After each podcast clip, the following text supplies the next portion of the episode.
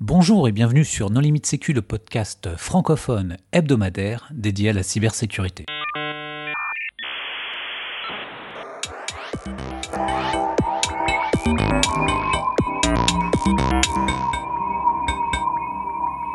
Alors aujourd'hui, un épisode hors série avec euh, Quentin Adam, avec qui nous allons parler du cloud. Bonjour Quentin. Bonjour, merci à vous de m'inviter. Est-ce que tu veux bien te présenter à nos auditeurs? Euh, donc je m'appelle Quentin Adam, je dirige une boîte qui s'appelle Clever Cloud, euh, qui est spécialisée en IT automation et on fournit à la fois un service euh, en cloud public et en cloud privé. Pour discuter avec lui, les contributeurs Non Limite Sécu sont Vladimir Collat, Bonjour. Nicolas Ruff Bonjour. et moi-même, Johan Uloa. Alors Quentin, le cloud, qu'est-ce que c'est?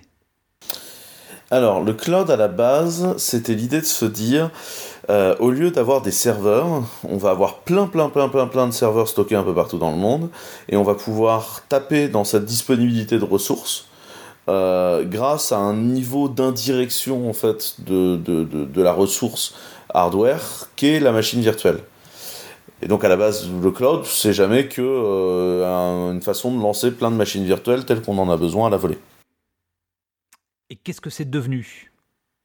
Et après, il s'est passé un truc, c'est que le marketing a débarqué, euh, le mot cloud s'est fait embarquer, et là, là, c'est parti en cacahuète. Et donc, du coup, on s'est retrouvé globalement avec euh, les plusieurs hiérarchies de cloud. Donc, vous avez tout ce qui est infrastructure as a service. Donc, euh, ça, c'est vraiment du CPU, de la RAM, du disque dur à la demande et du réseau. Donc, ça, c'est Amazon Web Service, Google Cloud Engine, Azure. Mais bon, Azure, c'est plein de trucs en même temps, donc euh, c'est très compliqué et du IBM Soft Layer par exemple, ou une offre chez OVH également. Euh, ensuite, il y a eu tout ce qu'on a appelé plateforme as a service. Ça, c'est ce qu'on fait chez Clever historiquement, et c'était des produits tels que .cloud, Shelly Cloud et compagnie. C'était Google App Engine aussi au démarrage, c'était l'idée qui était derrière Mongo. Qu'à la base, Mongo, c'était censé devenir un PS. Euh, c'est l'idée qu'on va retrouver derrière des trucs comme euh, les serverless de chez Amazon, euh, c'est juste du plateforme as a service mais hyper propriétaire et hyper enfermant euh, comme modèle. C'était l'idée qu'il y avait aussi chez Azure. En fait, ce qui se passait, c'est que tout le monde, enfin Google et Microsoft, ils étaient partis sur le plateforme as a service et en fait, ils se sont pris les pieds dans le tapis. Ça n'a pas du tout fonctionné, donc du coup, ils ont été faire la compète avec Amazon sur l'IAS, mais en accusant 3 ans de retard. Donc c'est ce qu'on fait également chez Clever, c'est ce que fait IBM Bluemix pour le coup. Mais c'est également là-dedans qu'on va pouvoir ranger tout ce qui est database as a service, donc des trucs comme Particle et compagnie. On va se retrouver avec euh, euh, des databases infogérées, managées, backupées, où on n'a rien à faire. Et après, en dernier étage du cloud, il y a ce qu'on appelle le software as a service. Donc là, software as a service, c'est Salesforce, euh, c'est Google Apps, le, le Gmail et le Google Docs en disponibilité, c'est Dropbox, etc. C'est vraiment des logiciels end-user. Le marketing s'en est mêlé, mais rassure-moi, il n'y a pas de cybercloud quand même. Non, non, non, sauf peut-être, euh, sauf peut-être dans la tête de certains marketeurs français euh, qui auraient fumé beaucoup trop d'herbe, euh, ça existe. Alors c'est une industrie qui est, qui est très jeune. Ça a quand même euh, presque une dizaine d'années maintenant, hein, cette idée de mettre à disposition euh, de la ressource. En fait, ce qui s'est passé, c'est qu'au début, ça avait pas plus de succès que ça, puis ensuite, il y a eu un, vrai engouement euh, euh, marketing autour de ce truc-là, et c'est rentré, en fait, au, début, juste mettre de la ressource, c'était pas très intéressant. Puis en fait, ce qui se passe, c'est que c'est rentré en résonance avec un certain nombre euh, de choses qui se produisaient. D'abord, les plateformes de, de virtualisation étaient de plus en plus solides, donc on s'est mis à pouvoir les piloter de façon programmatique. Ça a donné tout ce qu'on appelait infrastructure as code, euh, puis tout ce qu'on appelle immutable infrastructure, euh, puis toute l'IT automation en fait autour de, tous ces concepts-là. C'est rentré également en résonance autour de certains sujets comme euh, la commoditisation de certains services. Aujourd'hui, ça emmerde tout le monde de gérer un serveur mail, donc on se dit on prendre Office 365 ou Google Apps globalement. Aujourd'hui, c'est ce qu'on va te proposer. Et c'est également rentré en résonance autour de certains logiciels de big data très compliqués à explorer, où vous avez des offres de cloud euh, très construites autour de gros logiciels de big data, où on bourre juste toutes les données et on a juste à faire du requêtage dedans. C'est typiquement ce que fait Google avec BigQuery. Quoi. Alors selon toi, comment est-ce que ça va évoluer? Euh, en fait, je pense que là, on va arriver à un moment. En fait, pendant un long moment, on a parlé de tout le monde va migrer sur le cloud. Du genre plus personne aura de serveur. Et en fait, quand on parle aux grosses boîtes, tu te rends compte que ça va pas être tout à fait possible. D'abord parce que le cloud c'est cher en fait à opérer, ça coûte une fortune. Ensuite parce que toutes les applications aujourd'hui sont pas conçues pour être élastiques. Euh, donc, euh, quand tu payes le fait que ce soit élastique, par exemple sur, Amazon, mais qu'au final le truc est pas élastique, bah, pas enfin, ton application n'est pas conçue pour, tu te retrouves à avoir un truc qui est pas élastique, mais que tu payes avec la capacité d'être élastique. Donc en fait, tu payes ça super cher. Oui, dans ce cas-là, il faut que tu prennes le, le, problème dès le début et que tu redéveloppes tes applications pour justement qu'elles soient élastiques et euh, puissent bénéficier des possibilités du cloud. Mais dans ce cas-là, toutes tes applis legacy, il faut que tu attendes qu'elles meurent de leur belle mort. Ouais, ou alors tu fais beaucoup d'IT automation. En fait, comme Amazon, c'est un truc où tu ne mets que du binaire dessus et tu sais pas comment ça marche. Euh, c'est extrêmement compliqué pour eux. Enfin, eux, ils peuvent pas te faire l'élasticité et c'est à toi de la développer en IT automation au-dessus. Euh, nous, euh, sur Clever, on héberge plein de J2E5, 6, voire on a du 1.4 qui traîne, et on les supporte out of the box. Et c'est le système de monitoring qui a beaucoup d'automatisation à l'intérieur de lui-même et le système de cache qui va permettre l'autoscalabilité du système. Mais si tu veux, on va vraiment le mettre dans l'ADN du produit et c'est parce qu'on comprend comment le logiciel marche. Quand tu es sur Amazon, tu que du binaire en fait, tu lances des binaires. Donc c'est génial, l'infrastructure as a service, mais en fait, les trucs qui sont en dessous ne savent pas du tout ce que tu fais tourner au-dessus. L'un des intérêts de Clever, puisqu'on fait de l'IT automation, c'est que tu dis je lance une application Java 5 et globalement elle se lance comme ça, c'est dépendant c'est ça, etc. Et en fait, nous, on va cataloguer plein d'informations dessus. Et donc, du coup, comme on comprend comment elle fonctionne, on va être capable de, la rendre élastique. Ouais, tu fais un peu du sur-mesure en fait. Ouais, sauf que c'est du code qui fait le sur-mesure. C'est jamais moi. Enfin, il n'y a quand même pas de miracle. Derrière, si tu as une vieille base de données, euh, au bout d'un moment, tu atteins une limite de QPS. Enfin, si, si, si l'ensemble de l'environnement de développement n'est pas conçu pour euh, permettre l'élasticité à l'infini euh, sans aucun euh, goulot d'étranglement, il y a un moment, tu vas, atteindre, tu vas atteindre une limite. Quoi. Non, mais attends, c'est clair. si tu utilises une base de données acide, un GBD traditionnel et que tu essayes de lui bourrer plus que ce qu'il est capable de prendre, oui, c'est sûr. Il y a, un moment, ta base de données a une limite réelle dans, le système. Par contre, nous, on va être capable notamment de faire du scale-out du système ou de faire du scale-up à des moments précis, et donc ça va re-rentrer dans des systèmes de coûts acceptables, euh, de faire du scaling, là où avant, c'était pas possible. Donc on va quand même rendre le truc euh, capable de grossir et de se réduire. Notamment, c'est intéressant sur... Euh, imagine que tu mettes du Clever Cloud on-premise, donc notre solution privée de cloud, sur, je sais pas, 10 serveurs. tu as une application qui est une application de gestion, codée en J2E5, à l'ancienne, elle est utilisée toute la journée par des gens.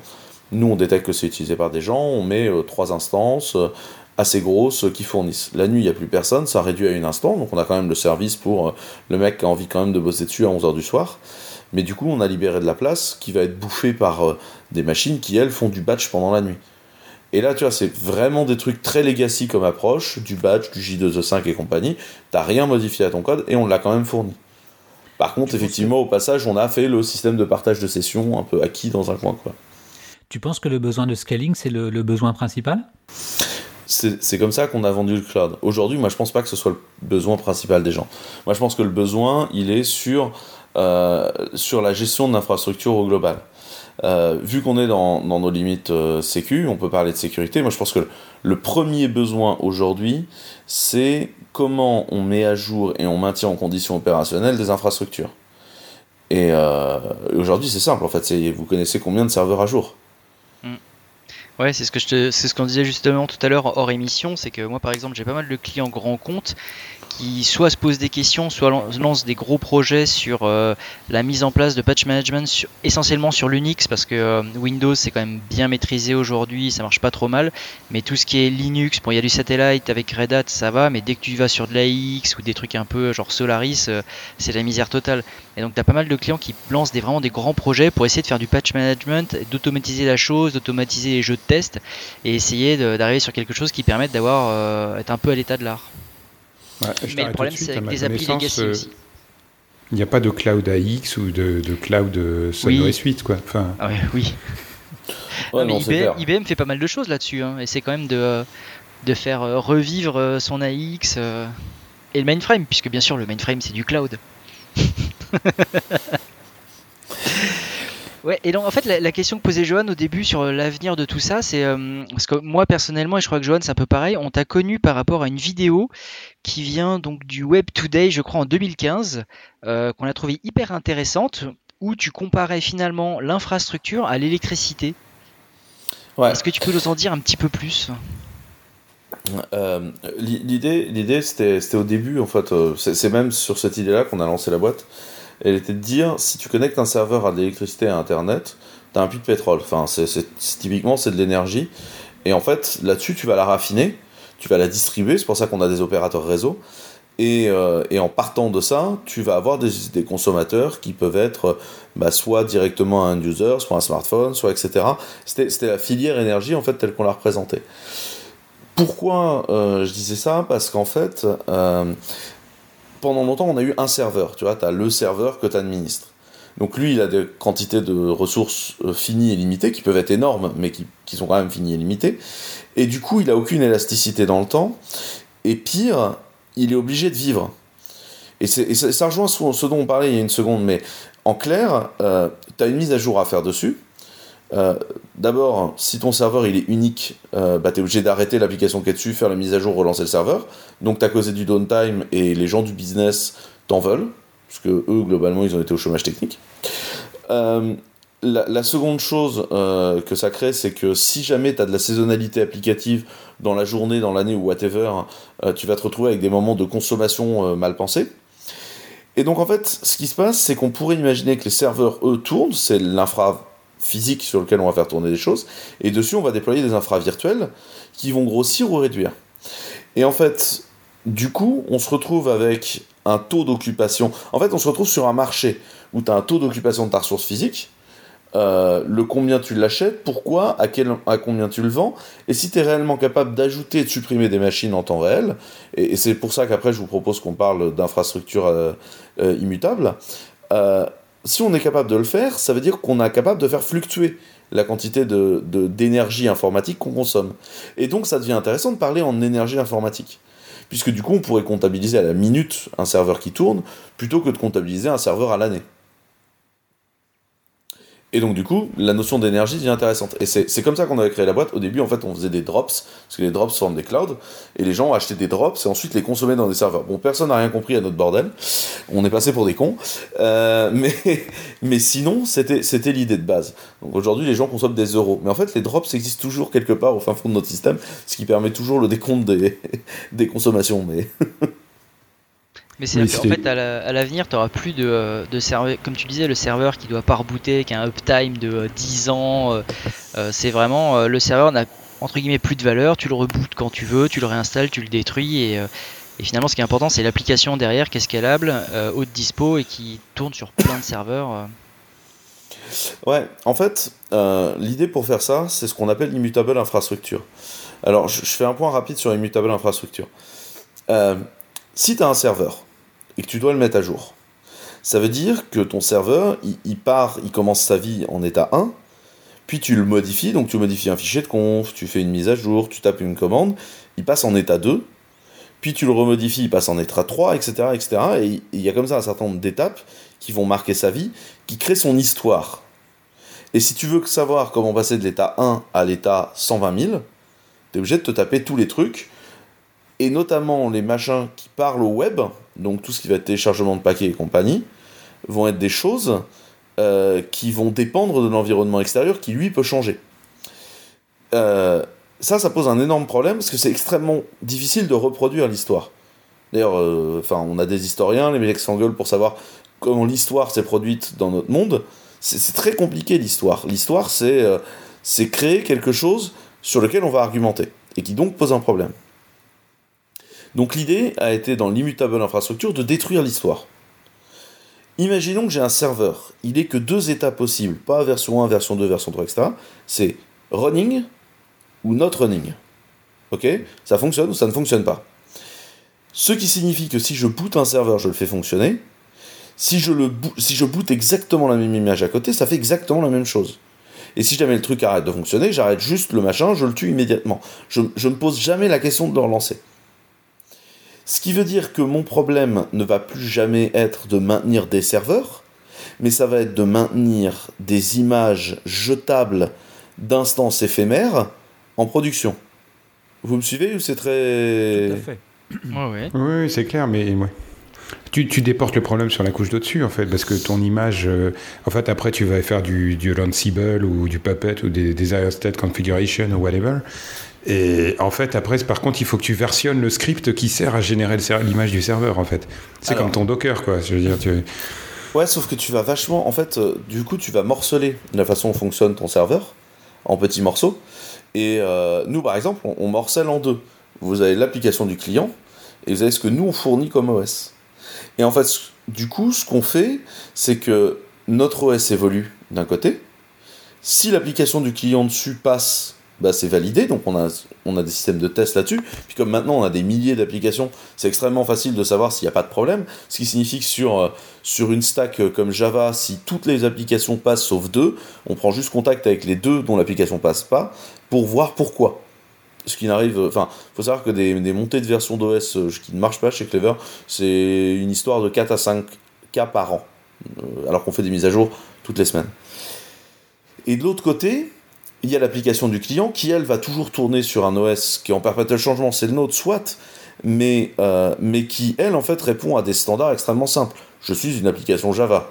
Alors, je suis une application Java qui peut tourner sur Tomcat. Enfin, on, on peut varier légèrement les plaisirs, mais une fois qu'on a carré 30 à 40 patterns, on a réglé l'essentiel des applicatifs fonctionnant aujourd'hui.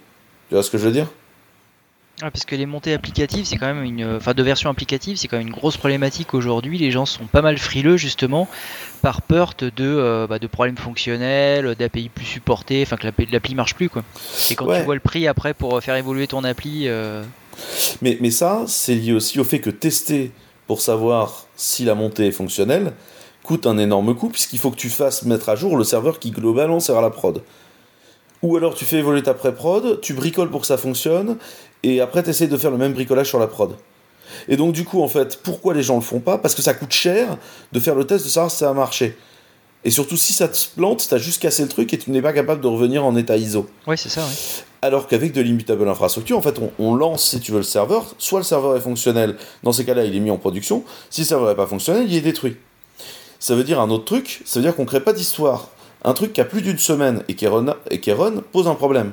Parce qu'en fait, plus d'une semaine, ça, ça, ça veut dire qu'il n'est pas passé par les fourches codines des systèmes de mise à jour, donc il y a un problème de, son, de sa mise à jour. Alors ça, c'est lié à un autre truc qui fait qu'on fait ce qu'on appelle du blue-green deployment, c'est-à-dire qu'on attend qu'il y ait un, un, ensemble d'instances fonctionnelles pour transitionner vers la nouvelle version, que ce soit une version de l'OS ou une version de, de, de l'application. Et en fait, personne ne se rend compte qu'on a changé la totalité des machines virtuelles qui font tourner une application pendant que c'est en train de tourner. Mais en fait, du coup, ce qui est hyper intéressant, c'est qu'on peut faire le test autant de fois qu'on veut. Et en fait, tu te rends compte que la plupart du temps, ça ne casse rien. Ça ne casse rien à condition de lire la doc. C'est- C'est-à-dire que le problème, c'est que les gens lisent pas les docs avant de faire les mises à jour. Ou avant de faire une compile. Attends, tu dis euh, lire une doc avant une mise à jour, c'est-à-dire la, euh, la doc qui correspond à ce que contient la mise à jour. Ouais. Dans La, ce la cas-là, doc. tu peux, tu peux plus automatiser euh, toutes tes mises à jour là dans ce cas-là. Tu peux plus tout, tout mettre à jour les yeux fermés. En fait, euh, si. Euh, je vais expliquer rapidement comment on fonctionne au niveau de notre OS. Et, euh, et, en fait, donc nous, on a un OS. on a un OS qu'on build au, co- au continu. Donc en fait, on a une fabrique de binaires construit dans notre OS. Alors on se sert d'une distribution Linux qui s'appelle Exerbo, qui est relativement confidentielle pour faire ça, qui en fait nous sert à générer des paquets binaires en permanence et ensuite à les réagencer sur nos machines. Ça a plusieurs intérêts, ça nous permet de sélectionner les options de compile de la totalité de ce qu'on fait. Donc que ce soit les options de compile, euh, low level, euh, les instructions qu'il va y avoir ou pas dans le CPU et compagnie, parce que comme ça ne tourne que sur du matériel qui est sous notre management ou management du client, mais avec lequel on s'est entendu, on sait exactement quelles instructions vont être disponibles ou non. Euh, et les options de compile d'un soft. Et en fait, quand, tu, quand le, le développeur met à jour un soft, il dit ça, ça va casser, ça, ça va pas casser. Si tu veux pas casser ça, il va falloir que tu utilises telle option, etc. Et c'est assez bien documenté en fait la plupart du temps. Vous voyez ce que je veux Ouais, dire D'accord, mais ça c'est un travail que vous, vous faites. Ouais. Que euh, le client qui fournit son application n'a pas à faire. Le client qui fournit son application n'a pas à faire. Mais du coup, tu apprends des tonnes de trucs en lisant les, les release notes. Oui, alors ça, ça m'étonne aussi. Une... J'ai une autre question, c'est que rappelle-moi ton métier, c'est en gros dev, c'est plutôt. Euh, ouais, à la base, c'est CEO, CTO, mais. Et pourtant, tu es en train de me dire que toi, tu fais de la veille en sécurité. Et ta sécurité, c'est un truc qui t'importe. Ouais. En fait, j'ai eu un, trajet très bizarre. Là-bas, j'étais dev. Je pouvais pas supporter l'infrastructure euh, parce que je trouvais ça chiant. Donc, du coup, j'ai commencé à automatiser l'infrastructure. Je me suis rendu compte que automatiser l'infrastructure avait plus de valeur que ce que j'essayais de développer. Je développais des jeux vidéo. Et jeux vidéo, ça fait pas beaucoup d'argent en fait. Euh, enfin, c'est pourri comme métier. Et donc, du coup, on a créé une boîte euh, pour automatiser l'infrastructure des gens. Du coup, on s'est retrouvé avec des milliers de serveurs. Alors, du coup, ma stratégie de ne pas avoir de serveurs à gérer, c'est complètement parti en cacahuète. Et en fait, quand tu te mets à offrir de l'hébergement à des gens, eux, d'abord, veulent être sécurisés. Et ensuite, tu as des gens qui essayent de se servir de ta plateforme pour attaquer l'extérieur. Donc, du coup, on s'est mis à faire beaucoup de veille en sécu. Et en fait, en termes de sécu, on a, eu une pensée extrêmement claire au démarrage. Euh, la première pensée, c'est qu'on pense. Euh, je pense qu'il y a eu un changement dans la façon de penser à la sécurité ces dernières années. En fait, Debian est arrivé au démarrage et Debian a dit euh, le code qu'on va mettre en production, c'est du code, il est battle tested. Il est sécurisé. On l'a testé. Ouais, ça, c'est une légende. Ouais, c'est exactement ça en fait. Surtout vu les options de compile qu'ils utilisent, euh, où ils n'ont encore pas d'exécutable relogeable, etc. Euh, bon. Pas... Ouais, puis puis, puis vu aussi les packagers Debian qui se permettent d'aller mettre les mains dans le code toutes les deux minutes pour faire des options, euh, pour faire des optimisations qui en fait se révèlent avoir pété le, système de chargement de nombres aléatoires ou ce genre de truc. Oh, c'est vieux ça. Je regarde le trollomètre et il me semble qu'on atteint, euh, on atteint un, seuil, un seuil important. Non mais revenons sur le concept. Donc on va prendre du code qui est battle tested, ok? Sauf qu'en fait du code battle tested, qui est du vieux code parce qu'on l'a bien battle tested, en fait il est vieux. Prenez une faille qui, a, et là pour le coup c'est pas juste Debian, hein, c'est tout le monde qui était en cacahuète, comme Ghost. Ghost c'était quand même exécution de code arbitraire en mode route, en faisant de la résolution DNS en passant par la glibc. C'est assez large. La faille était dans la glibc existait bien 4 ans avant. C'est-à-dire que c'est une faille qui était bouchée depuis deux versions majeures de la glibc depuis 4 ans. Pourquoi toutes les distribs étaient en galère? Ah, je sais pas si on va mettre en, à jour la glibc, franchement. Il va falloir qu'on recompile tous les paquets. Ouais, et alors, c'est quoi le problème? Recompilons tous les paquets. Euh, nous, on fait euh, trois fois par semaine. Franchement, je vois pas où est le problème de recompiler tous les paquets. et on n'a jamais eu de... Mais non, on n'a jamais... C'est un mythe au démarrage de la glibc, entre la version 1 et la version 2, effectivement, ils ont pété euh, la moitié des paquets euh, quand ils ont fait le truc. Mais sinon, c'est un soft qui est d'une grande stabilité. Et en fait, quand on recompile tout sur la nouvelle version, les trois quarts du temps, ça casse rien. Et en fait, ce que ça casse, c'est juste du code qui est plus maintenu. Donc, euh, dans ces cas-là, tu vas discuter avec les gens et tu leur demandes pourquoi tu es encore dépendant d'un truc dans lequel il n'y a pas eu de code depuis ces 12 dernières années. N'y a-t-il pas une autre solution? Ouais, mais le problème, c'est que quand ton application, c'est celle qui fait genre toutes tes transactions bancaires ou qui gère la santé de tout un pays, ça devient compliqué, quoi. Ouais, mais alors du coup, si ça fait toutes les transactions bancaires et qui gère la santé de tout un pays, on peut peut-être mettre 30 euh, ou 40 000 euros dedans pour aller faire euh, la mise à jour de la, de la version de la glibc qui est pétée en termes de sécu. Tu vois, en termes d'usage. Là, on va te dire, on a perdu les docs, on n'a plus le code source, l'entreprise a fait faillite, et, et ça, c'est des cas euh, pas, les exemples que j'ai cités précédemment, mais j'ai déjà vu ça. Euh, on n'a plus rien, le truc tourne et euh, bah, on est obligé de laisser mourir l'application euh, tant qu'on n'a pas les budgets pour en refaire une. Non, mais je crois qu'il y a un truc qui est clair. C'est soit c'est de l'open source et du coup tu peux faire les montées de version parce que tu peux recompiler, etc. Soit tu as fait un appel d'offres, tu t'es fait livrer un soft ou tu l'as acheté sur étagère, t'as pas les sources et donc le soft il vivra comme ça jusqu'à la fin de ses jours. Quoi. Mais ça, c'est deux informatiques différentes. Si, si t'as pas les sources de ton soft, tu peux juste pas le faire évoluer. Ouais, en général, ton linking statique. Euh, mais dans ces cas-là, tu t'es fait en général livrer un truc qui est en linking statique. Ça, ça t'empêche pas, au moins, de faire évoluer l'OS qui est en dessous. De toute façon, le linking statique, il est statique si tu veux de tes libres. Je suis quand même un peu surpris que tu n'aies jamais eu de problème parce que le problème dans les versions de, de et autres, c'est pas vraiment qu'il y a des bugs ou pas, c'est qu'à un moment ça compile juste pas. C'est-à-dire qu'après, il y en a, il, y a une, va y avoir une dépendance par rapport à une version minimum de GCC, donc tu vas devoir faire un changement de version de GCC. Euh, tu as plein d'intrinsèques qui vont euh, être modifiés, ou être, tu vas avoir des modes plus stricts euh, qui vont, tu vois, des constructions un peu à la con qui vont être autorisées en GCC 2.95, qui disparaissent dans les versions ultérieures. Je veux dire, l'API d'un truc aussi sensible que la libc, qui potentiellement est standardisé POSIX, etc., elle va pas bouger, mais tout l'environnement de build autour euh, ça va être l'enfer, quoi. Je te dis, on n'a quasiment pas de problème. Et quand on a un problème, on fait vivre un patch au-dessus. Il y a quand même un autre problème aussi, c'est quand euh, le code, euh, le code c'est la norme. Je pense à un truc comme libjpeg par exemple. Aujourd'hui, tu peux juste pas faire évoluer le, format JPEG. Tu es obligé d'utiliser la libjpeg 6 qui est la seule capable de lire toutes les images produites par les appareils photo ces 15 dernières années. Si tu veux commencer à faire du JPEG 2000 ou euh, toute autre évolution ultérieure qu'il y a eu, ça marchera pas quoi. Ouais, c'est clair. Mais néanmoins, la libjpeg, c'est son API, elle est relativement stable. Enfin, elle est mise à jour très régulièrement chez nous, ça se passe bien. Alors après, euh, je touche du bois, hein, euh, mais pour l'instant, nous, on a une weekly release hein, de notre OS, sauf, sauf urgence. Euh, notre, vision là-dessus se caractérise par deux choses. Un, release early, release often.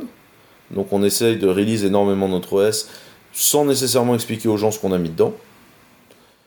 Et la plupart du temps ça passe. Je te dis encore une fois, c'est 4-5 fois par an sur des milliers d'applications où on a une discussion, mais c'est un truc complètement pourri d'un générateur de Ghost Script appelé en natif sur une Java 1.6 qui euh, Là, t'as juste envie d'expliquer au mec, mais mec, euh, arrête de générer des PDF comme ça, quoi. On a arrêté de faire ça euh, il y a longtemps. Pas complètement idiot, parce que la licence de GhostScript a changé entre la version 8 et la version 9, donc tu peux très bien être bloqué sur la version 8 pour des histoires de licence, par exemple. Tout à fait, mais dans ces cas-là, pour autant, euh, on pense que c'est pas une bonne idée de laisser vivre cette version qui est plus maintenue, qui est out of security release et tout. Hein. Après, euh, oui, je te le confirme, il y a des gens qui aujourd'hui utilisent encore euh, du PHP 5.3 et 5.4 sur Clever et à qui on dit tous les 15 jours, ce serait bien de penser à faire la migration. Parce que 5.4, il est quand même end of life sérieux, puis il y a des grosses grosses failles de sécu et du coup ton site se fait défacer absolument toutes les semaines et du coup on a un auto-script de rebuild.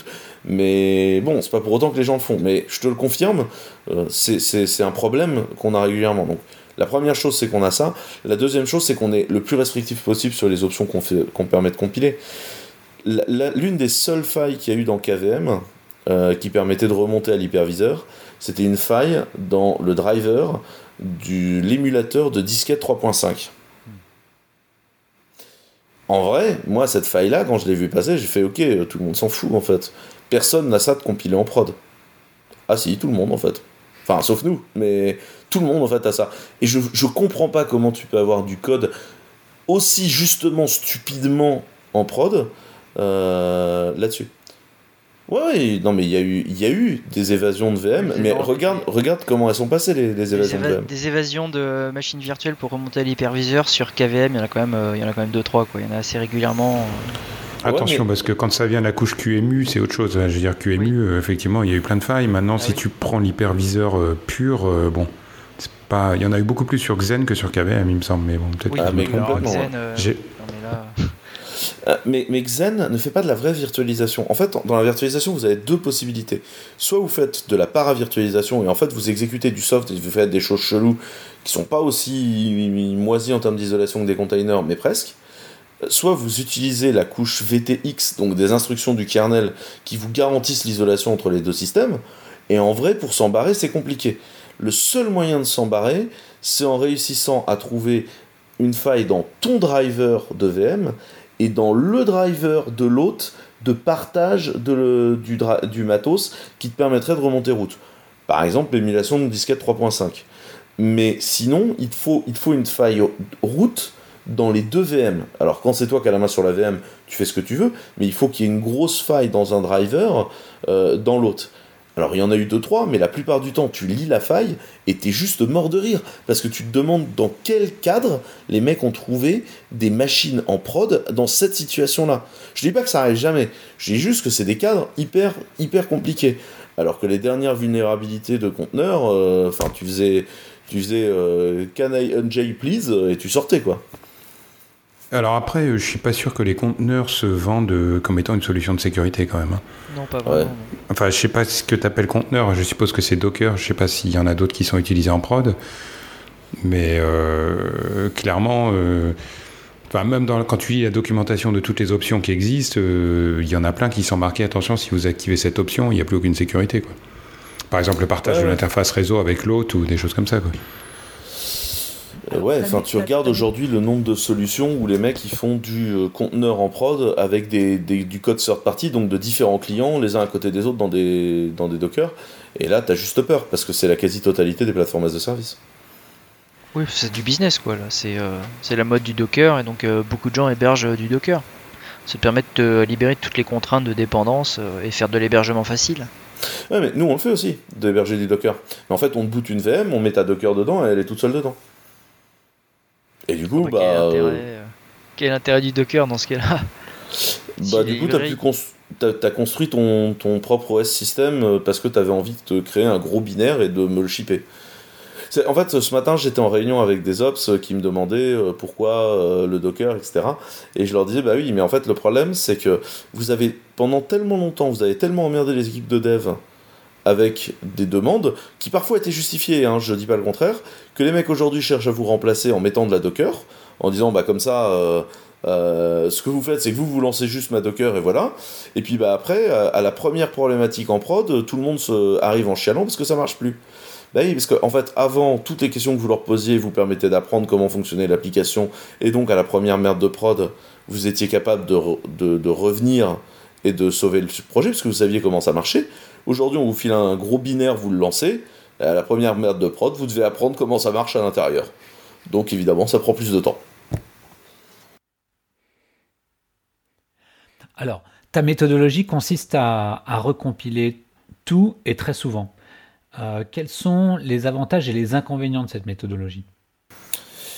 Alors, euh, les avantages, c'est que du coup, tu sais exactement ce qui tourne sur ta machine et que le monde entier ne le sait pas. C'est-à-dire qu'un des intérêts, c'est que nous, quand on a un problème de sécu, ce qui peut nous arriver, on n'aura pas le même problème de sécu qu'un Debian, un Ubuntu ou un Red Hat. C'est nos binaires. Euh, ça, c'est intéressant.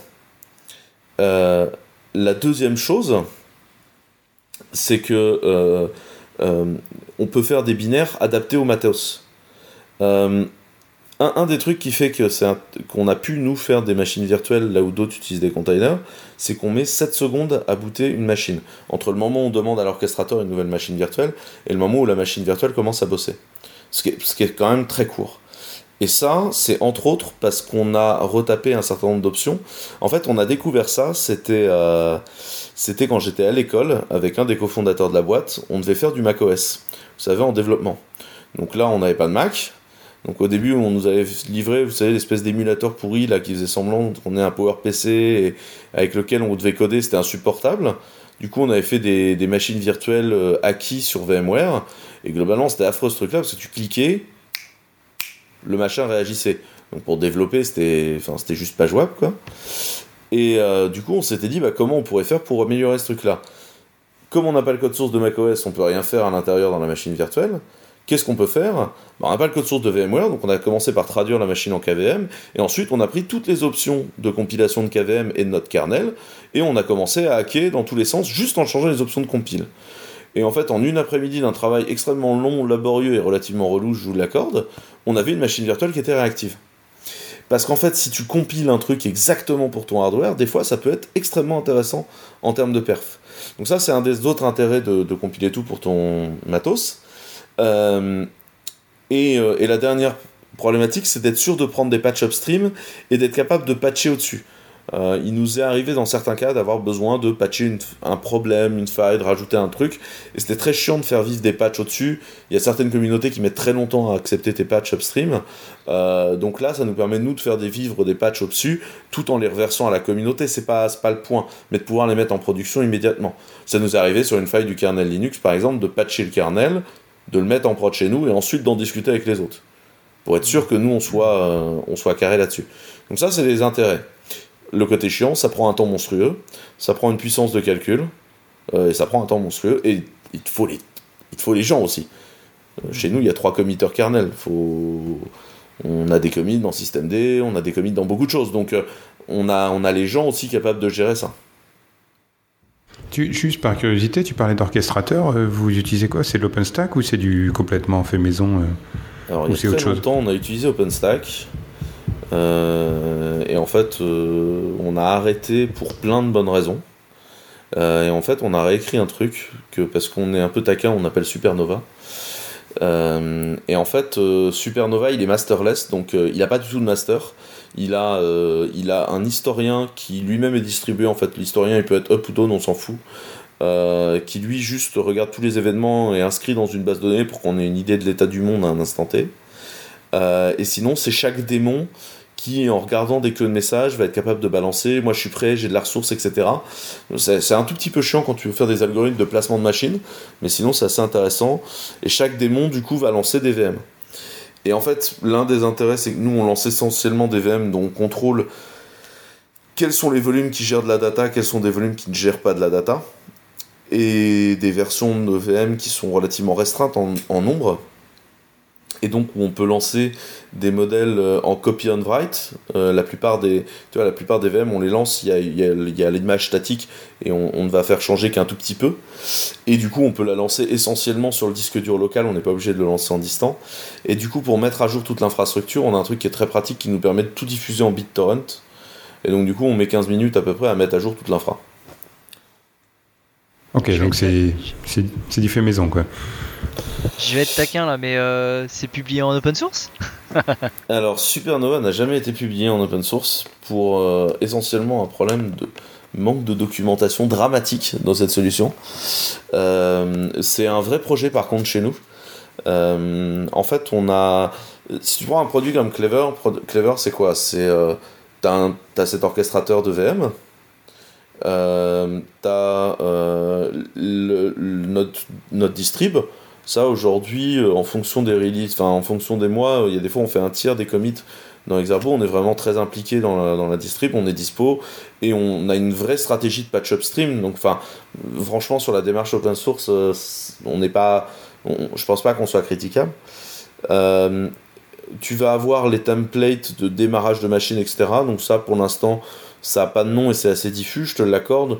Chez d'autres gens, ça pourrait être une collection de script Ansible. Bon, il se trouve que chez nous, c'est une collection de C, de Rust et de Ruby, mais c'est un autre problème.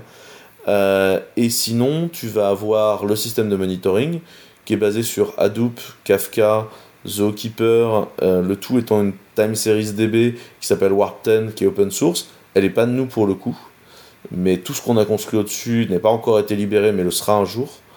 Euh, et la dernière chose est un reverse proxy capable de se reconfigurer à la volée.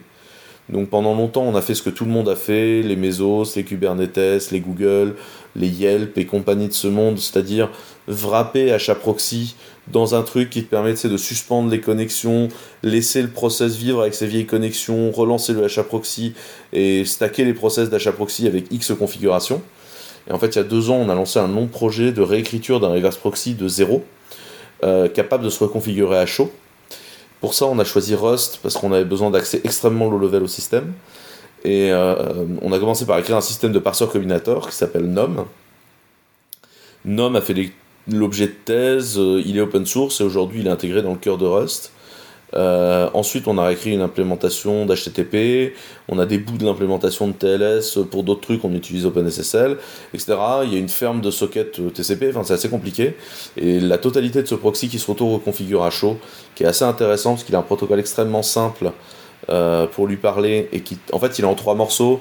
Tu, tu lances un premier démon qui lui ne fait que récupérer les connexions, connaît les autres machines qui ont du proxy et s'il n'y a personne derrière lui pour répondre aux requêtes renvoie sur la grappe de proxy.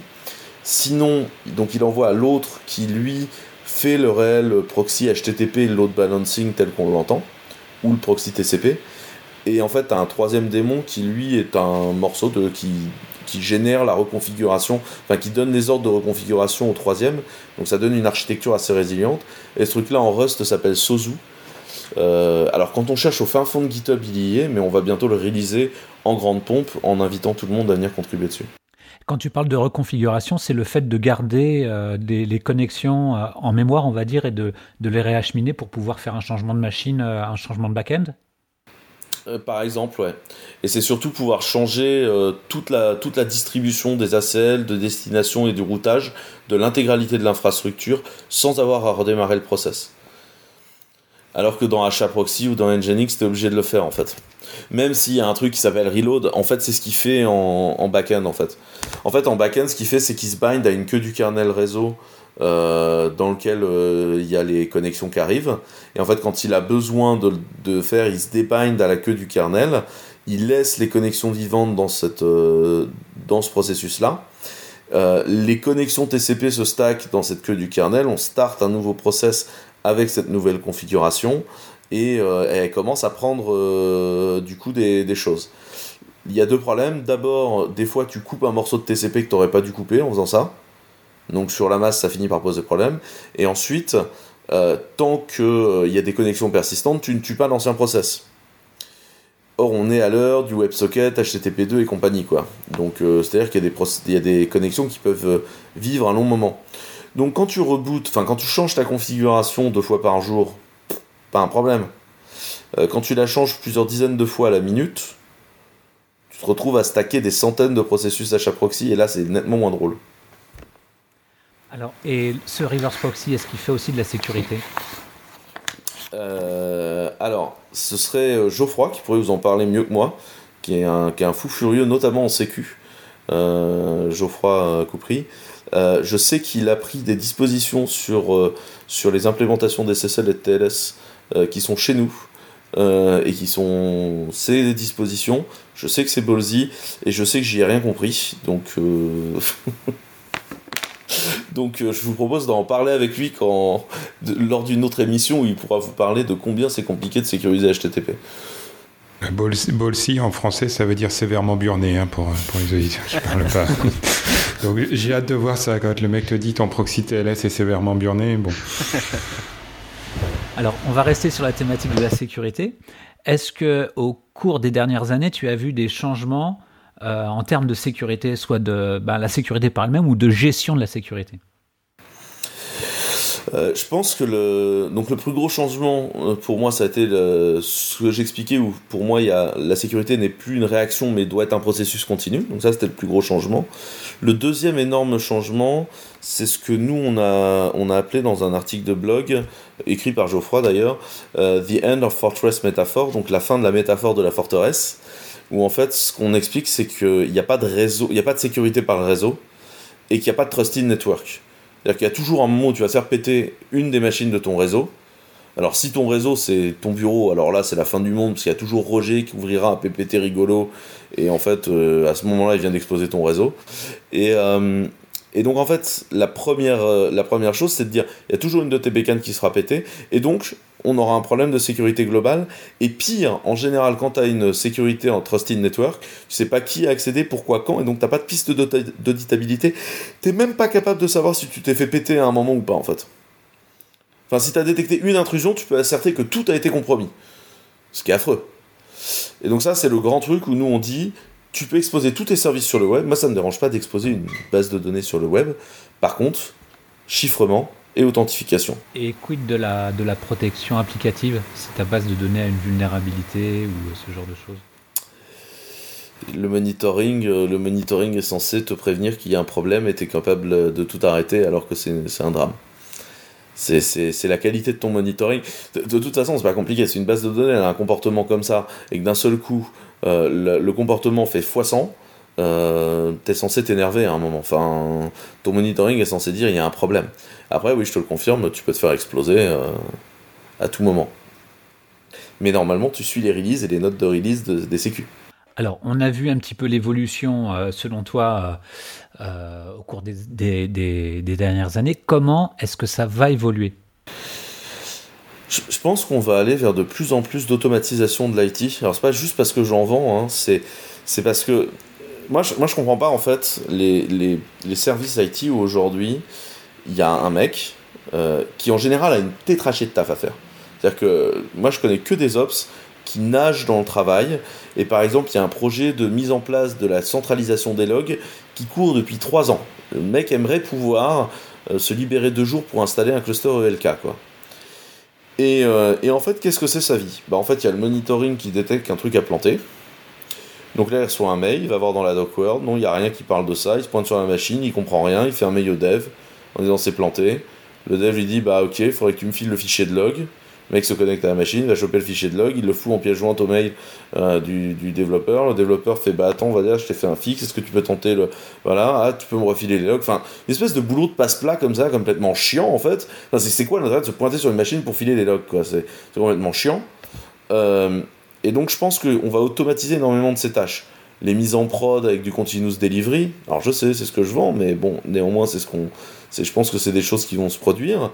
Euh, avec du coup des systèmes de blue-green, parce que du coup, bah, le développeur, on va pas nécessairement lui dire là t'as le droit de faire une mise en prod, là t'as pas le droit. Donc euh, ce chose-là. Et, euh, et du coup, on va continuer à, à fournir plus ces choses-là. Et de l'autre côté, euh, je pense que ce qui va se produire, c'est qu'après cette euphorie du tout cloud, où tout le monde se dit on va tout migrer dans le cloud, on va arriver plus à des approches hybrides, où d'abord les, données majeures de l'entreprise vont souvent rester à demeure, et peut-être ce qui va générer beaucoup de trafic ailleurs, en essayant d'avoir une approche comme ça où on automatise un peu euh, en fonction des cas, et, en essayant de ne pas être trop enfermé dans une techno, euh, alors que de l'autre côté, vous avez les vendors qui aujourd'hui enferment. C'est-à-dire qu'aujourd'hui, au début, Amazon c'était hyper agnostique. Aujourd'hui, Amazon, c'est ceux qui te vendent un produit comme Kinesis. Bon, Kinesis, en fait, c'est Kafka, mais avec une API propriétaire. Mais derrière, c'est Kafka qui tourne. Et puis, on va essayer de t'enfermer dedans et on va te dire, tu vas faire du serverless. Ouais, mais le serverless, en fait, je fais où pour le faire tourner autre, ailleurs? Et en fait, c'est ce genre de, ce genre de démarche qui, d'un côté, vient des providers, alors que de l'autre, les, les, les, les producers des, des, du code se disent ouais mais alors du coup moi j'aurais bien envie d'aller me barrer pour pouvoir faire jouer la concurrence par exemple entre un Amazon et un Google quoi. En gros c'est du euh, l'avenir c'est DevOps mais pour l'infrastructure donc euh, infraops je sais pas comment on pourrait dire. Ouais je pense qu'il va y avoir euh, plutôt de l'infraops beaucoup d'outils beaucoup d'outils pour rendre le truc facile quoi. On en est où euh, avec le cloud? Parce qu'il euh, il y a quand même eu. Euh, enfin, si on, si on écoute, si on lit la presse et si on écoute les annonces politiques, c'est un sujet chaud. Il y, y, a des labels qui sont attribués, il y a des entreprises françaises qui, qui sont créées parfois de force. mais il y a, y, a, y a, de l'avenir pour le cloud Ou est-ce que si c'est comme l'électricité, il n'y aura plus qu'un seul fournisseur demain et puis il y aura quelques revendeurs anecdotiques alors d'abord, euh, l'électricité, il y a, y a, de plus en plus de fournisseurs, parce qu'il y a une loi de la concurrence qui s'est créée, donc en fait on est en train de multiplier les... Il y a très très peu de fournisseurs. Hein. Il y a les centrales nucléaires qui sont, euh, on va dire, euh, des trucs dans lesquels absolument personne ne veut investir parce que c'est des investissements à 50 ans et qui sont probablement pas rentables. Et après, il y a tous les micro-fournisseurs qui ont euh, leur éolienne, leurs panneaux solaires sur leur toit, etc. Mais qui sont obligés de toute façon de repasser par le système existant parce que tu ne peux pas vendre ton énergie solaire en direct, par exemple. Tu es obligé de la revendre au fournisseur officiel qui va après se démerder pour la réinjecter sur le marché. C'est surtout des revendeurs aujourd'hui que tu vois. ouais, mais, du coup, ça a généré une place. Ouais, mais du coup, ça génère une place de marché. Ça, ça génère une place de marché qui n'existait pas avant. Donc, en fait, on est en train de multiplier les intermédiaires. Sur le cloud, euh, bon d'abord, faut être clair, euh, à force de nous chamailler en Europe, on a quand même clairement, on s'est fait bien enfler au niveau du marché par les Américains. Aujourd'hui, les leaders cloud, c'est clairement Amazon très loin en tête. Ensuite viennent Microsoft, Google et, IBM qui se tapent dessus pour essayer de bouffer. Et euh, ensuite OVH. Donc OVH, c'était la seule pépite française capable de fournir du low cost à tout le monde. À la place, il a été décidé de faire un investissement stratégique euh, dans CloudWatt et Numergy, avec le succès que ça a eu. Hein. Les deux boîtes ont été réintégrées dans les maisons mères pour globalement euh, peu d'argent. Donc euh, aujourd'hui, qu'est-ce qui se passe? On va avoir de plus en plus de fournisseurs, je pense, et puis il y a une grosse concentration. Est-ce que pour autant il n'y a pas de la place pour des gens en Europe? Si, je pense qu'il y, a, de la place pour des gens en Europe. Je pense qu'il y a de la place aussi pour des projets internes. Euh, donc je pense que ça va rester intéressant. Après, je pense qu'il va y avoir aussi des, des marchés qui se sont générés de nulle part. Euh, prenez un exemple simple. Moi, depuis que je suis dans le métier, à chaque fois que je parle avec des VC, les mecs me disent Mais pourquoi tu veux faire du cloud computing? Il y a déjà Amazon. Ça fait 6 ans que j'entends Mais pourquoi tu veux faire du cloud computing? Il y a déjà Amazon. Bon, euh, les mecs qui ont monté Digital Ocean sont devenus les 9e fournisseurs mondiaux en quelques années. out of nowhere. Et je veux dire, c'est possible quoi. C'est ce qu'on devait dire à Steve Jobs quand il a créé l'iPhone. On a dit, mais attends, mais les téléphones portables, ça existe déjà. C'est de la merde ce que tu es en train de faire. L'iPhone, peut-être pas, mais les tablettes, oui, ça avait déjà été tenté. Enfin, moi, j'avais eu des pions, des palpilotes, pilotes, etc. Euh, je veux dire, euh, se relancer dans la R&D sur une tablette, c'était pas forcément évident à l'époque. Après, moi, c'est ce que j'explique en permanence. Avoir du cloud, c'est cool, mais un serveur. Euh, enfin, il y, a Google qui a, annoncé il y a, deux ans, je sais pas si ce qu'ils en sont là-dessus, c'est un truc qu'ils appelaient Race to Zero, qui disait qu'en fait, le prix du serveur allait devenir tellement cheap qu'il serait gratuit. Ouais, cool les mecs, vous avez des serveurs, vous en faites quoi? Ça se manage comment? C'est qui qui fait les backups, la sécu, le pourquoi, la certification, le process de déploiement et compagnie? Ce qui est important, c'est l'intelligence qu'on a dessus. Nous, c'est le pari qu'on a fait. On a, vu qu'on a un système d'IAS en dessous qui est Supernova, on pourrait vendre de l'IAS. On le fait pas aujourd'hui parce qu'on s'est concentré sur un truc qui est créer de la valeur ajoutée de l'IT automation. Euh, je pense que c'est une des possibilités qu'il y a. Parce que ça résout d'autres problèmes. Tu vois, toute la discussion qu'on a eue autour de la sécurité, comment on résout cette, typologie de problèmes autour de la sécurité, qui, à mon avis, a une, une, vraie, euh, une vraie problématique aujourd'hui. Quand tu passes dans des infrastructures où tu te rends compte qu'il n'y a pas un paquet mis à jour depuis deux ans, euh, ça craint un peu, quoi. Enfin, sur des trucs importants, quoi.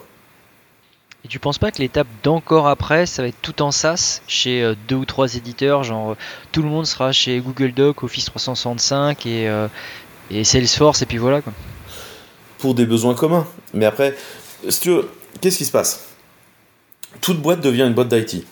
Parce qu'en fait, ce qui se passe, c'est qu'on a une. Euh, au 19e siècle, on a, on a remplacé énormément d'êtres humains qui faisaient un travail manuel parce qu'on avait trouvé le moteur et que le moteur permettait d'automatiser un être humain, euh, d'un point de vue muscle. Tu vois. On a trouvé l'ordinateur, l'ordinateur ça permet de remplacer un cerveau humain d'un point de vue euh, presque musculaire. Euh, mais de la même chose. Donc on est en révolution industrielle, on est en industrialisation des, des, des, prestations de services, si on veut.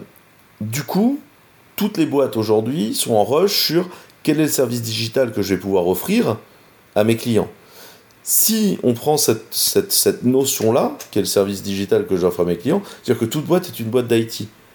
Demain, si tu n'as pas d'autres processus que des processus que tu peux mettre dans Google Doc et Gmail, en fait, tu es un revendeur, tu fais très peu de marge et tu es mort. Enfin, tu es, es, un Walking Dead.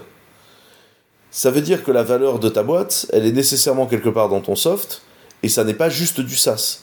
C'est ce que c'est l'automatisation de processus internes et de créativité interne qui a permis à ta boîte de créer de la valeur sur le marché. Et ça, du coup, c'est du soft à toi qui tourne soit dans un cloud, soit chez toi, soit whatever, mais probablement dans un cloud, euh, de façon à s'automatiser. Mais ça, ce sera nécessairement ton, ton, ton business d'avoir énormément de soft qui gère ça, je pense. Mais il y a beaucoup de gens qui disent que la valeur ajoutée d'Airbus ou d'Apple, par exemple, c'est la maîtrise de la supply chain.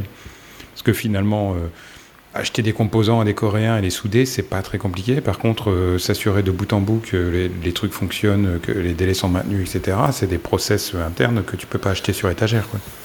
Ouais, c'est clair. Mais du coup, ces process-là internes, regardons comment ils sont modélisés. Je suis sûr qu'il y a une tétrachier de soft extrêmement bien gaulé euh, qui permet d'avoir la modélisation de ton processus interne. Peut-être un soft utilisé par 10 personnes si tu veux dans la boîte, mais qui néanmoins fait avancer le process interne.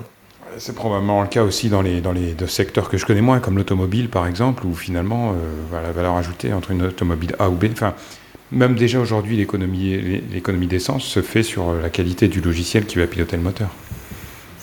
et, avec, des faux pas, mais bon, ça c'est une autre histoire. Ouais, ouais. Il y avait de l'économie d'essence euh, simulée.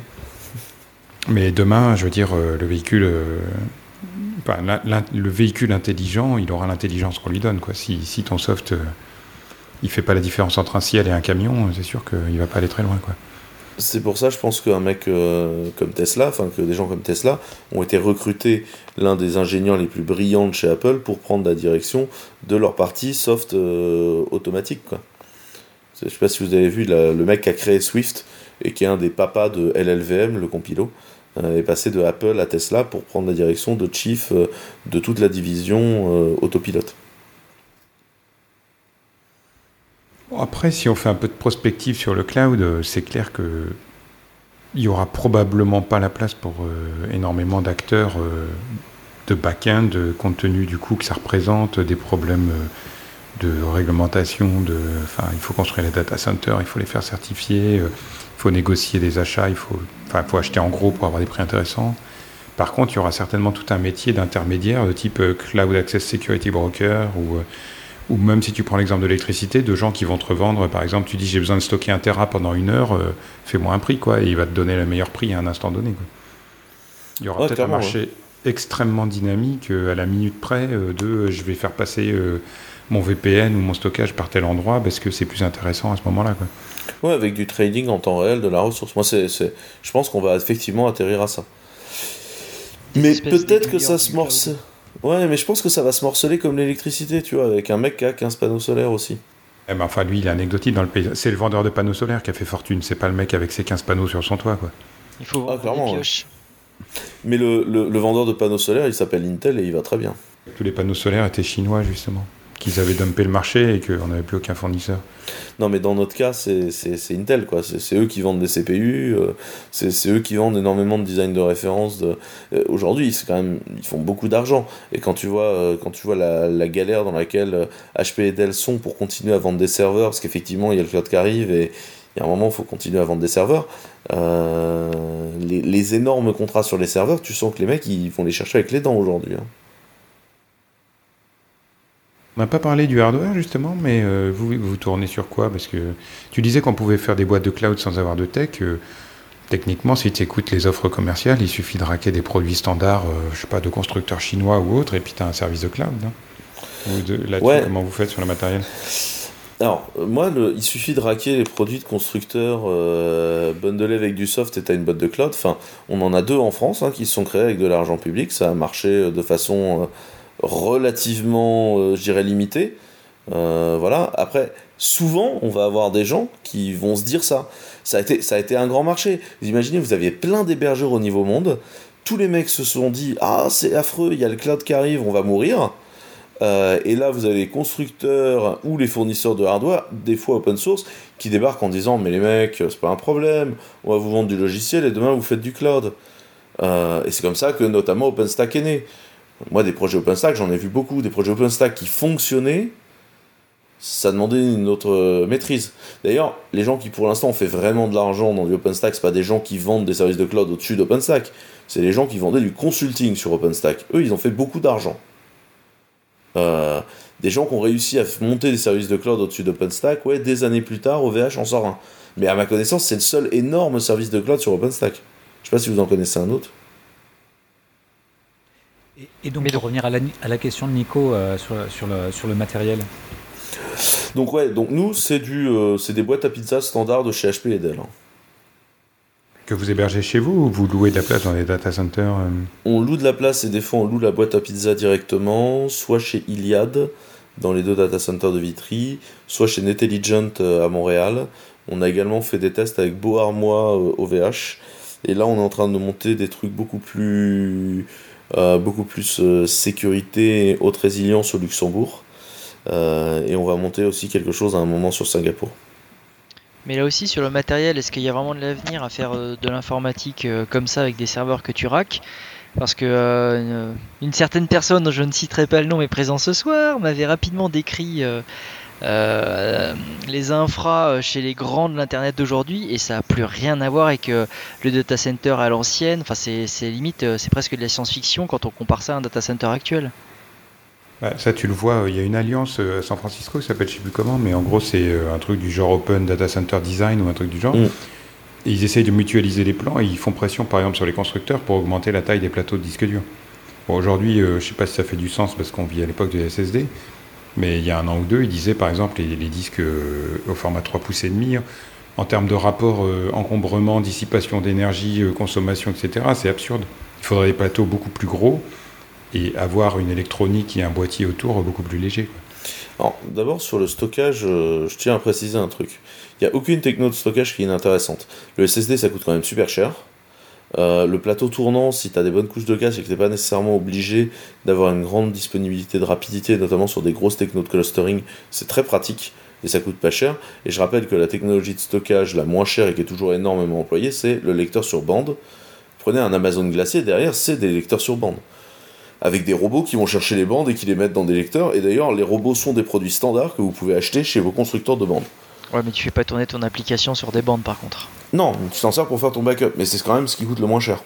Il y a aussi un exemple, par exemple, des alimentations, euh, comme disait Nico, c'est que les serveurs sont plus, ont plus leur alimentation dédiée et sont directement alimentés, je peux en 5-12 volts euh, avec un espèce de transfo qui est en, tête de euh, rangée de baie.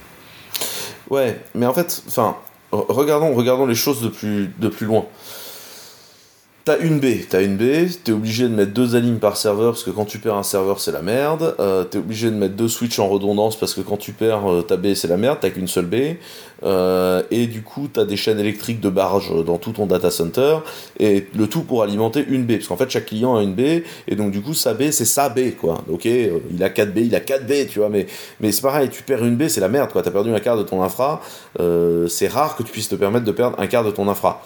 Nous on peut le faire, mais je sais qu'à chaque fois tout le monde gueule quand même. Euh, si demain euh, tu t'appelles Google, qu'est-ce qui se passe? Bah D'abord, DB, t'en as quand même beaucoup. Donc en fait, que ton transfo de la tête d'une DB meure, tu t'en tapes. C'est pas grave, t'as as perdu une B sur des centaines de milliers de B. Donc ton unité, si tu veux, de la quantité de ressources que tu peux te permettre de perdre est extrêmement. Euh, enfin, est plus la même.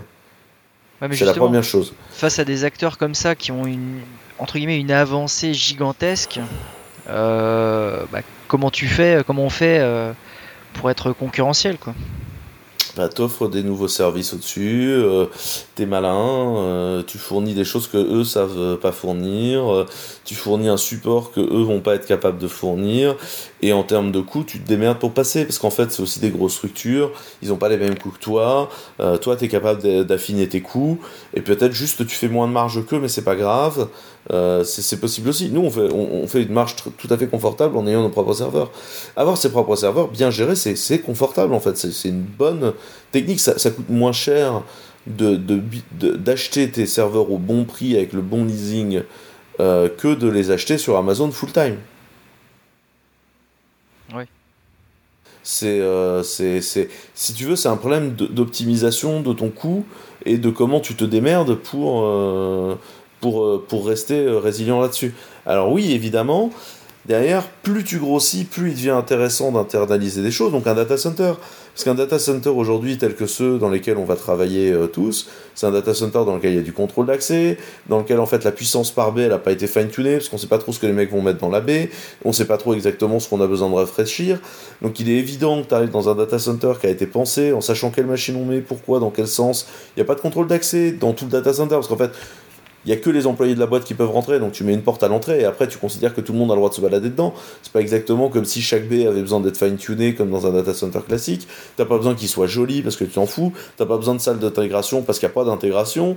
Euh, enfin, tu vois, tu, tu, tu, changes la dynamique de prix de ton data center et tu sais exactement par baie ce que ça va consommer. C'est hyper précis. Tu peux du coup splitter ton alimentation pour qu'elle soit à un autre endroit. C'est exactement ce que tu as besoin de refroidir par baie. Donc évidemment, tu fais des économies d'ensemble sur l'échelle du data center. Tu vois ce que je veux dire? Évidemment, eux, ils le font. Mais ça, pour ça, faut grossir. Et, quand tu grossis, en fait, tu regardes tous les endroits qui te coûtent de l'argent et tu essayes de prendre de la marge partout. Mais ça, tu ne peux le faire qu'en dans un processus d'industrialisation. Et oui, effectivement, c'est illusoire de penser que tu peux le faire sur 4B.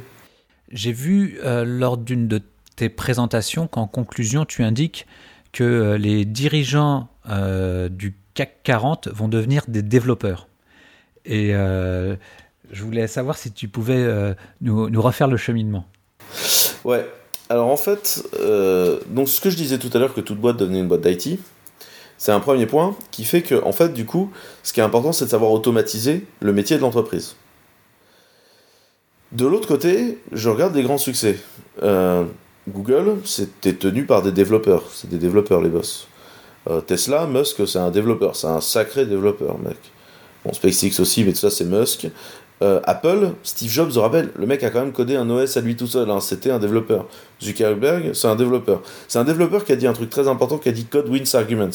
Code Wins Arguments, ça veut dire quoi? Ça veut dire que quel que soit ton niveau de management, quels que soient les layers de management, il y a un moment, il y a un mec qui tape le code. La question de savoir s'il a tort ou raison, on s'en fout. C'est lui qui tape le code, c'est le code qui partira en prod. Si le code est mauvais, bah ton application elle est mauvaise. C'est aussi simple que ça. Donc t'as intérêt à ce que le mec tape le meilleur code possible. Ça, c'est un autre point. Euh, et en fait, toutes ces, boîtes-là sont gérées par des développeurs. Ça veut pas dire qu'aujourd'hui les mecs font du développement. Euh, le boulot de Zuckerberg au quotidien, c'est pas de faire du développement. Ça veut dire que c'est une vision très absolutiste du business. C'est-à-dire que c'est des gens qui, comme tout développeur, pensent de façon absolue. Quand je dis absolue, c'est euh, on va faire une fonction, on va prendre ça en entrée, ça sortira ça. Et le, business de la boîte, on pense comme ça. Et du coup, tout ce qui dépasse, bah, ça ne nous intéresse pas. Tu prends quelqu'un de commercial, c'est quelqu'un qui pense autrement, qui dit il y a un client, il veut un truc, on va faire ce que veut le client. Et si du custom gigs, allons-y. Quitte à faire des branches dans le développement. Et c'est comme ça qu'on se retrouve des fois, vous savez, des, logiciels qui ont des branches buissonnantes immaintenables. Parce que c'est du custom gigs. Donc, si on veut créer des boîtes absolues qui ont un énorme contrôle de business à l'échelle mondiale, on a que ce soit tenu par des développeurs. Parce que le développeur a cette vision absolue qui crée quelque chose de très gros ou qui se plante la gueule. Mais du coup, c'est très gros ou ça se plante la gueule. Comme une fonction, elle marche ou elle ne marche pas. Mais on fait pas d'entre-deux.